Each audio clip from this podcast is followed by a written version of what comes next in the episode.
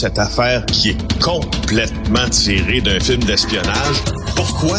C'est vraiment intéressant. On peut pas dire l'inverse. Donc, la drogue, c'est non. Un journaliste d'enquête, pas comme les autres. Félix Séguin. Alors, Félix, parle-moi donc du mafieux Del Balso.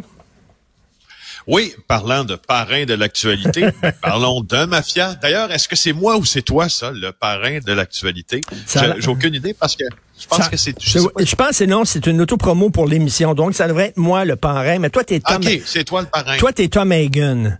T'es mon con ça, ça, va aller. OK, ça va aller. Sais-tu quoi? Je, euh, je prends ce rôle, je l'accepte euh, et je le jouerai euh, jusqu'à la fin. D'ailleurs, parlant de référent au film mafieux, tu en verras certainement un dans ce que je vais te raconter. Pour moi, c'est déjà, on dirait, une scène qui, dans ma tête, pourrait être jouée au cinéma.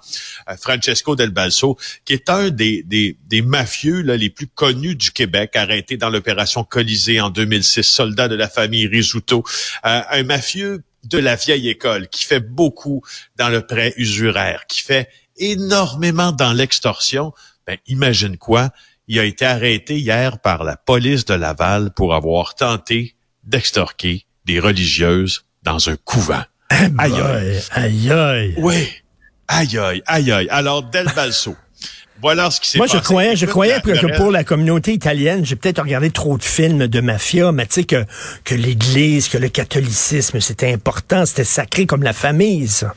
Bon, bon, ça fait partie du déboulonnage, ben justement, du fameux grand mythe que euh, les euh, les euh, mafieux sont des, sont sont en plus d'être d'être ben, en plus d'être baptisés, hein, avec une image pas baptisée en fait, intronisée dans les rangs mafieux ben en versant le sang de son doigt sur une image sainte, sont très pieux. Alors la vérité, peut-être qu'elle se situe ailleurs parce que Del Balso au cours des dernières années, a vécu un divorce et euh, son ex-femme a décidé d'aller au couvent, aux bonnes œuvres, hein, hein, aux bonnes œuvres chrétiennes, aller déposer euh, des, des, vieux vêtements, donc ou des vêtements qui étaient bons pour un second usage.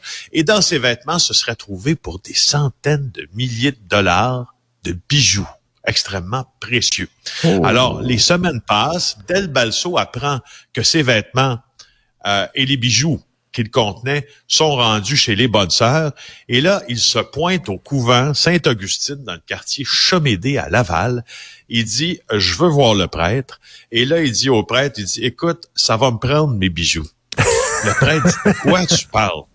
Alors, imagine la scène. Je continue, Richard. Imagine cette scène-là. Le prêtre dit, mais de, quoi, de, quoi s'agit-il? Et euh, donc, Del Balso, bon, présumément, lui explique de quoi il s'agit. Le prêtre dit, les vêtements, on n'a plus ça. Les bonnes sœurs disent, les vêtements, on n'a plus ça. On les a donnés. On est, on, on est une œuvre caritative, etc. Alors là, euh, selon les prétentions de la police, le Del Balso, 52 ans en question, aurait dit au prêtre, ben écoute, ça va être 5 000 jusqu'à temps que j'atteigne la valeur des bijoux. C'est des centaines de milliers de dollars que ça valait selon lui. Écoute, le prêtre, il, se d'abord, il appelle la police en disant, écoute, je sais pas ce qui se passe, moi, il y a un gars qui me demande 5 000 ici par semaine, c'est de l'extorsion. Et effectivement, Del Balso est rencontré, et hier encore, tard hier soir, il est encore rencontré par les enquêteurs pour s'être livré à une présumée tentative d'extorsion sur ce prêtre Lavalois pour récupérer euh, sa valeur en bijoux. C'est jamais vu ça. J'ai jamais et, vu on ça. Dit que ce sont, on dit que ce sont des hommes d'honneur en plus. Là, absolument faux. Un autre cliché déboulonné. Euh, écoute, il, il en faut des quêtes pour ramasser 100 000 piastres, là. Ben oui, c'est ça. Puis euh, donc oui, le, le, le mythe des hommes d'honneur, moi, ça fait longtemps que dans ma tête, il est déboulonné. Euh, ça reste des gens qui ont choisi de vivre du crime, puis tu peux difficilement sortir le crime euh, de plusieurs d'entre eux. Et quand tu parles de crime, ben, tu parles de quoi? Tu parles de mensonge, tu parles d'extorsion, tu parles de meurtre, tu parles de violence, tu parles de drogue, tu parles de tout, tu parles de d'une vie finalement que tu choisis de vivre en marge de, de, nos systèmes de valeurs que nous avons tous. Alors, Del Balso, pour en pour en finir avec son affaire. On ne sait pas s'il va être accusé aujourd'hui, fort probablement, nous dit-on. Mais écoute, c'est un gars qui fait dans l'extorsion là depuis ben, des années. Notre bureau d'enquête, un bon matin, avait dévoilé qu'il qu'il avait tenté, pendant qu'il était en liberté conditionnelle, de charger le fameux pizzo euh, d'un restaurant de pizzeria napolitaine qui venait d'ouvrir à Québec, qui a dû ah fermer d'ailleurs. Oui. Il fallait que tu euh, payes, sinon quoi? Sinon, mais il y avait soudainement un incendie comme ça dans ton restaurant, c'est ça? Genre, genre de truc.